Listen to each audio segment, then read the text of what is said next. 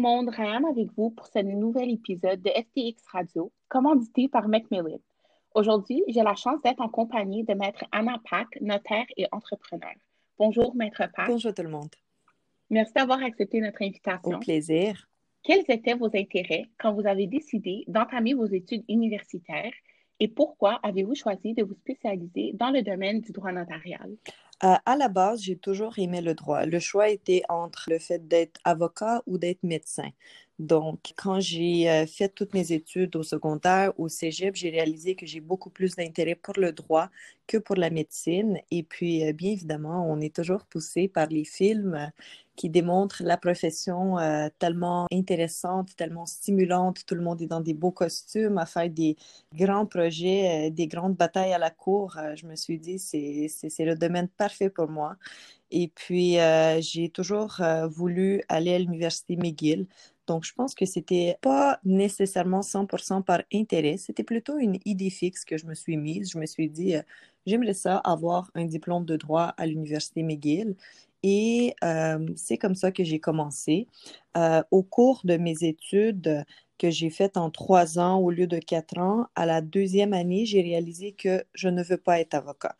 Euh, ce qui était à la base mon intention. Je trouvais que c'était un domaine qui très compétitif. Ce n'était pas ça le problème. Le problème, c'est que il s'agit d'un domaine dans lequel c'est souvent notre ego en tant que personne qui est très développé. Donc, euh, les gens, c'est une constante bataille, c'est une constante euh, course à être le meilleur, à gagner à tout prix. Et euh, je pense que je l'avais beaucoup dans le sang, mais c'était pas, euh, pas ce que je voulais développer en moi. Donc, en fin de compte, après la deuxième année de mes études, j'ai décidé de changer de cap. J'ai euh, choisi toutes mes cours de droit civil en fin de compte pour devenir notaire. C'était aussi ma mère qui m'a suggéré de, de, changer de direction elle est en affaires, elle est en immobilier, euh, elle est courtière hypothécaire, donc elle m'a toujours encouragée en disant que, écoute, euh, si tu commences dans ce domaine-là, je pourrais au moins t'aider, t'envoyer des clients. Euh, pour l'instant, à la base, ce n'était pas quelque chose d'important pour moi, mais éventuellement, quand j'ai réalisé que j'ai pas nécessairement d'intérêt aussi prononcé que je le pensais pour être avocate ou plutôt que c'est pas nécessairement la vie que je désire que cette profession va me donner, j'ai décidé de changer de cap et euh, j'ai fait mes cours pour euh, le, droit du notariat. J'ai appliqué pour la maîtrise et euh, en fin de compte, ça a changé de plan, mais je suis très contente aujourd'hui. Vous n'êtes pas uniquement une notaire, vous êtes une jeune professionnelle et une entrepreneur qui a fondé son propre bureau de notariat. Donc, quelles étaient vos motivations de fonder votre propre bureau? À la base, je me suis dit, euh, j'ai fait mon stage, bien évidemment, qui a duré huit mois. J'ai aussi travaillé un peu plus dans le bureau, j'ai fait mon stage. Donc, j'ai eu la chance de vraiment voir qu'est-ce que c'est en réalité le travail d'un notaire. Donc, euh, j'ai travaillé dans le domaine euh, traditionnel, ce qu'on appelle. Donc, c'est une étude qui fait euh, plutôt de l'immobilier ainsi que des successions, des testaments, des mandats. Donc, j'ai eu la chance de voir c'est quoi la réalité le jour au jour. Évidemment, j'ai eu des offres d'emploi qui étaient très intéressantes, mais depuis le tout début, j'avais l'intention de faire mon propre bureau, donc de fonder quelque chose qui est à mon image, pour deux raisons. La première raison, surtout la raison principale, c'est que J'aime quand les choses sont faites à mon affaire. Je suis perfectionniste et j'aime créer un système qui va fonctionner. Donc, c'est plutôt un challenge personnel de dire euh, que je vais créer quelque chose de zéro et je veux le voir fonctionner.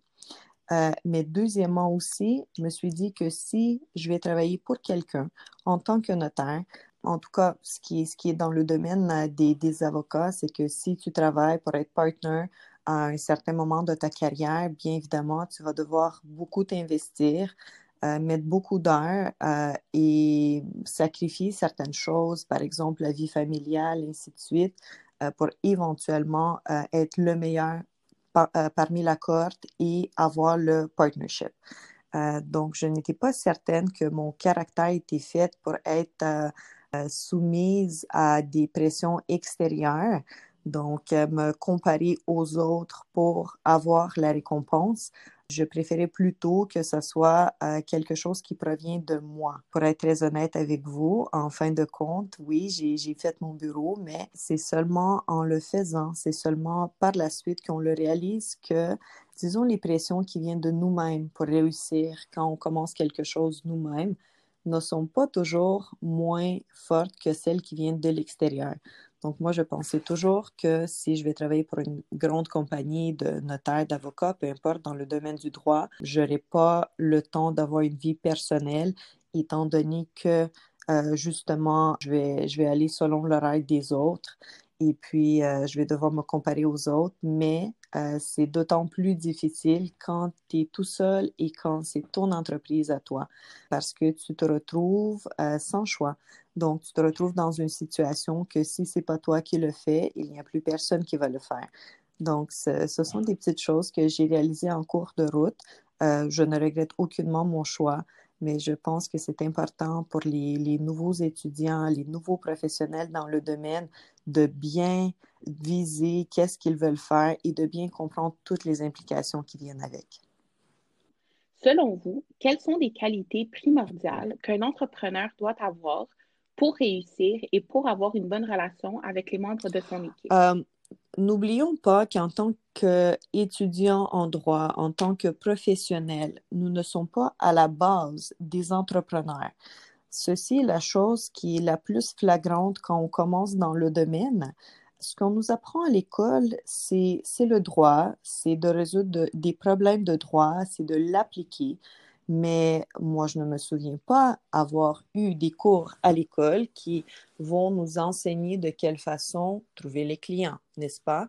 Et tout le monde, autant avocat que notaire, on va se retrouver un jour dans la situation où on va devoir faire du développement des affaires, où on va devoir gérer les employés d'une manière ou d'une autre, que ce soit juste une adjointe ou que ce soit euh, une équipe au complet.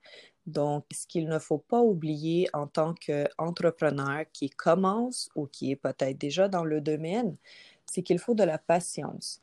Le plus important, c'est d'être patient. Les choses n'arrivent pas toujours comme on le souhaite. C'est difficile si on parle d'employé, c'est difficile de trouver un bon employé qui est capable de faire le travail qu'on aimerait lui allouer. En deuxième lieu, c'est difficile de trouver un employé qui va bien s'intégrer dans l'équipe s'il y a une équipe ou même si c'est seulement avec vous en tant que professionnel, étant donné que les caractères sont différents, étant donné que les façons de produire des gens euh, sont différentes. Euh, donc, il faut être très patient avec ça. Il faut comprendre que c'est un processus. C'est pas toujours la première personne qu'on trouve qui sera la meilleure. Si on a de la chance, ben, tant mieux. Ensuite, euh, chaque personne est différente. Donc, très souvent, si on est un entrepreneur, on sera à la tête de la chose et il y a beaucoup de gens qui s'attendent que euh, les gens qui vont se joindre à leur équipe sont des personnages secondaires. Donc, ce sont des personnages en subordination qui vont devoir effectuer certaines tâches.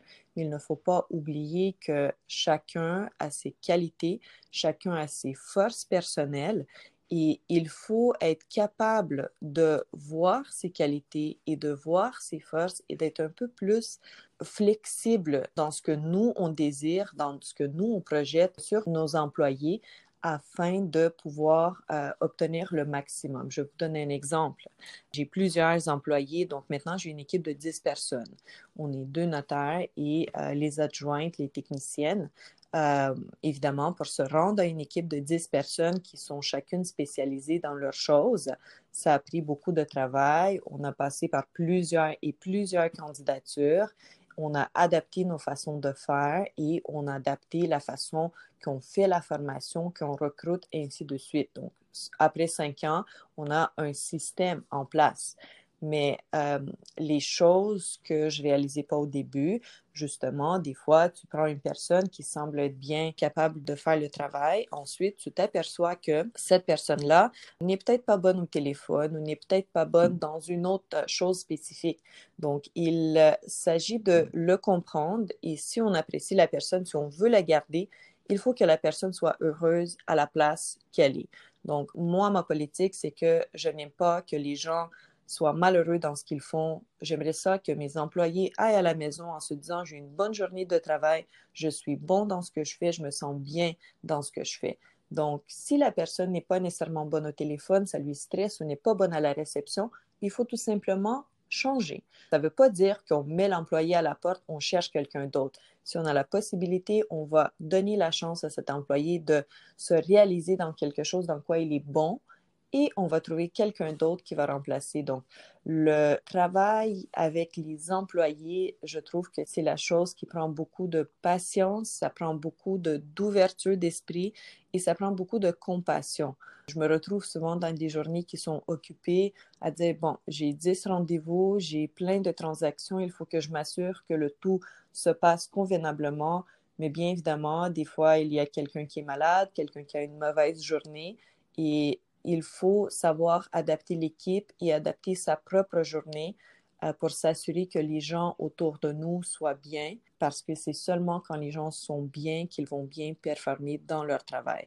Donc, n'oubliez surtout pas, si jamais vous lancez en entreprise, c'est pas vous qui allez bâtir votre euh, business. Vous bâtissez votre équipe et c'est votre équipe qui va le faire pour vous. Donc, c'est extrêmement important de bien prendre soin de ses employés, euh, de bien les comprendre et de prendre le temps de les former comme il se doit. Donc, il ne faut jamais s'attendre à ce que quelqu'un performe parfaitement si vous n'avez pas donné une formation qui est adéquate. Il faut donner le temps aux gens de s'adapter. Il faut toujours, toujours rester à l'écoute. Donc, c'est ça mes conseils concernant euh, le entrepreneurship. Avez-vous des conseils aux étudiants qui souhaitent mener une carrière dans le domaine du droit notarial et aux étudiants qui souhaitent lier leur carrière juridique au monde entrepreneurial? Euh, donc, cette question, je pourrais l'aborder en deux volets, euh, même s'il y a des choses qui se croisent. Donc, les étudiants qui aimeraient euh, travailler dans le domaine notarial, tout d'abord, euh, sachez que c'est du travail avec le public. Donc, il faut être à l'aise d'intervenir dans des situations de vie des gens. Donc, euh, des fois, on ne s'attend pas à la chose, mais quand tu es appelé à signer un testament dans un hôpital euh, pour une personne qui est dans ses dernières journées de vie, ça peut être touchant. Il y a des situations comme ça, il y a des situations qui sont plus légères, qu'on dirait, dans une transaction de vente, mais où il y a des situations de conflit à gérer. Donc, il ne faut pas penser que si on est notaire, on est nécessairement à l'extérieur du conflit, à l'extérieur de l'émotion. Ce n'est pas juste du transactionnel, ce n'est pas tout standard. Donc, il faut être prêt à affronter ces choses-là. Il faut se sentir à l'aise dans ces choses-là. L'autre chose qu'il ne faut pas oublier, c'est que le notariat, c'est beaucoup de transactions qui sont similaires. Donc, il faut être à l'aise de euh, se retrouver dans des situations où à chaque jour, on ne va pas nécessairement avoir euh, euh, le dossier du siècle qui va être différent du dossier dernier. Ce qu'il faut, c'est d'être perfectionniste dans nos choses et de savoir bien exécuter et de s'adapter à chaque situation. Donc, comme j'ai dit, des fois les situations plus humaines ou bien des situations de conflit entre les clientes, les courtiers, ainsi de suite. Par contre, le notariat, c'est quand même, selon moi, c'est un domaine qui est très bien euh, pour tous ceux qui aiment travailler avec le public. C'est très gratifiant de pouvoir aider les gens autour de nous et de voir euh, tout de suite le résultat. En ce qui concerne ceux qui veulent se lancer en tant qu'entrepreneur dans le domaine du droit, une chose que moi, je n'ai pas réalisée lorsque j'ai commencé, c'est que Bien évidemment, à l'école, on nous apprend le droit, on nous apprend d'être un avocat, d'être un notaire dans une certaine mesure. Par contre, si vous êtes aussi entrepreneur, ce n'est pas juste ça. Donc, vous allez être notaire ou vous allez être avocat et par-dessus ça, vous allez devoir vous occuper du développement des affaires, ce qui implique les cinq assets, ce qui implique euh, la nécessité de faire des liens de commerce, d'entreprise avec euh, des gens qui sont dans le même domaine que vous ce qui implique que vous devez aussi, bien évidemment, euh, gérer les ressources humaines, euh, les employés, l'embauche des employés, la formation des employés et le everyday, la gestion du bureau. Et bien évidemment, vous avez aussi toute la question d'argent qui est derrière, n'est-ce pas? parce que euh, se lancer en entreprise tout en dépendance de la grandeur de votre projet, ce n'est pas toujours évident. Si on ouvre un petit bureau avec 100 adjointes ou bien avec une adjointe, un petit bureau quelque part, les implications financières ne sont pas les mêmes que si on prend un loyer qui est plus considérable, on fait des constructions, on achète les meubles, on achète tous les ordinateurs et tout le reste. Donc, euh, moi, personnellement, quand je me suis embarquée dans mon projet, euh, à la base, c'était un projet que je voulais tout simplement faire. J'avais une idée en tête. Voici comment je veux mon bureau. Je veux que ça soit un certain endroit. Je veux que ça soit moderne. Je veux que ça soit nouveau. Je veux que ça soit grand. Et par la suite, tout le reste des choses, j'ai dû les découvrir une à une. Mais une fois qu'on réalise, qu'on commence le projet, on signe le bail, on fait le, projet de construction, on s'informe auprès des architectes, auprès des, ingénieurs, auprès des contracteurs. Et lorsqu'on réalise que la facture, elle monte à, facilement à 150, 200 000 dollars, qu'on a 23 ans et euh, on n'a pas nécessairement on n'a pas du tout, au fait, l'argent.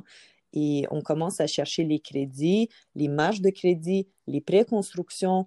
Euh, on fait un business plan afin que la banque puisse nous financer. C'est souvent dans ces moments-là qu'on réalise que, bon, j'ai pas nécessairement pensé à toutes ces conséquences. Et des fois, ça fonctionne. J'ai été très chanceuse. Dans mon cas, ça a fonctionné. J'ai persisté. Euh, je n'ai pas arrêté devant les difficultés et le tout avec un peu de chance à bien fonctionner avec le financement et avec les constructions, avec mes employés. Mais des fois, ça peut ne pas fonctionner. Donc, il faut être réaliste. Il faut bien calculer. Il ne faut pas juste euh, juger par une idée fixe qu'on a en tête en se disant, moi, je veux ça et je le veux aujourd'hui. Il faut très bien calculer parce que sinon, ça peut devenir euh, décourageant assez rapidement. Donc, euh, si vous voulez vous lancer là-dedans, soyez patient, soyez bien calculé et surtout, ce que je conseillerais à tout le monde, que vous aimeriez vous lancer dans un projet personnel ou travailler dans un bureau, n'hésitez surtout pas d'aller faire des stages. Essayez de vous trouver des mentors qui vont pouvoir vous montrer leur domaine de travail, ce qu'ils font. Essayez de travailler dans une grande entreprise, essayez de travailler dans un petit bureau solo. Voyez tous les côtés de la médaille avant que vous embarquiez dans quelque chose. C'est d'autant plus important si vous voulez vous lancer en entreprise, parce qu'une fois que vous avez fait tout l'effort de mettre tout ça en place, bien évidemment, ça serait bien de ne pas se décourager assez vite en disant, ben, finalement, c'est, vraiment pas pour moi. Je connais aussi des gens, des collègues qui ont décidé de partir en entreprise, ont ouvert le bureau et après une année, ont pris six mois pour justement fermer le bureau, fermer tous les dossiers et changer de cap. Donc, je trouve que toutes les recherches doivent être faites au préalable. Référez-vous à toutes vos ressources, Faites des stages, même si c'est gratuit. Croyez-moi, une semaine à travailler dans un bureau, un mois à travailler dans un bureau, à voir comment les choses fonctionnent, à comprendre si cela vous intéresse ou pas, selon moi, ça vaut bien plus la peine que éventuellement s'embarquer et perdre son temps d'une certaine façon. Donc, euh, c'est ça les conseils que j'aurais pour euh, tout le monde. J'aimerais vous remercier encore une fois d'avoir accepté notre invitation et d'avoir pris plaisir. le temps Merci de... beaucoup. C'était Ryan avec vous de FTX Radio et à bientôt.